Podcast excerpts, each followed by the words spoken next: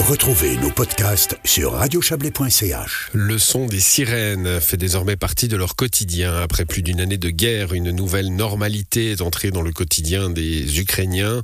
En Transcarpathie, une région à l'ouest du pays coincée entre la Roumanie, la Hongrie et la Slovaquie, les bombardements sont rares. Il n'empêche, le quotidien des habitants est bouleversé depuis un an.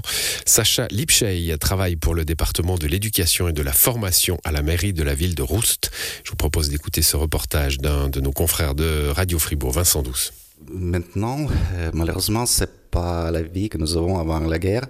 La guerre nous a influencé beaucoup, même si nous n'avons pas de bombardement ici. Euh, la vie a changé, mais pas pour la qualité mieux, mais pire. Comment est-ce qu'elle a changé la vie? Toujours c'est dangereux. Il y a beaucoup de gens qui sont quittés euh, le village, qui sont quittés le pays, qui sont maintenant des réfugiés dans les États de, l'Europe, même euh, Canada, Amérique. Il y a beaucoup de gens qui font leur service militaire maintenant dans les forces euh, militaires de l'Ukraine qui protègent nous, protègent la vie quotidienne euh, ici. Malheureusement, je peux dire que ça influence beaucoup euh, tous les processus de, de, la vie quotidienne. Euh, si c'est le jardin d'enfants, si c'est l'école, si c'est le travail, c'est l'économie, c'est l'infrastructure, c'est l'électricité, tout ça, ça influence beaucoup. Par exemple, euh, vous travaillez pour, pour l'éducation.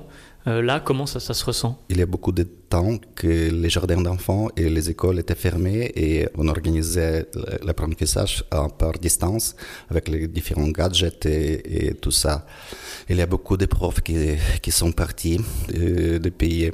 Et c'est très souvent quand il y a des sirènes ici, à Transcarpathie, à Nijne, et pendant les sirènes, euh, on interrompt euh, le processus de travail, le processus même euh, quand les petits enfants ils dorment. Par exemple, il faut les réveiller et aller au sous-sol pour se cacher parce que c'est personne ne sait comment est-ce que ça peut finir. Les sirènes, est-ce que vous les entendez souvent? Assez souvent, mais parfois c'est quelques, quelques fois par jour, parfois c'est quelques fois par la semaine, mais c'est assez, assez souvent. Il y a eu euh, dans cette région beaucoup de, beaucoup de réfugiés qui sont arrivés à cause de la guerre. Est-ce que ça a changé la, la, vie ici? Après, les premiers jours après la guerre, euh, c'était une masse de, de réfugiés, il, il y avait beaucoup.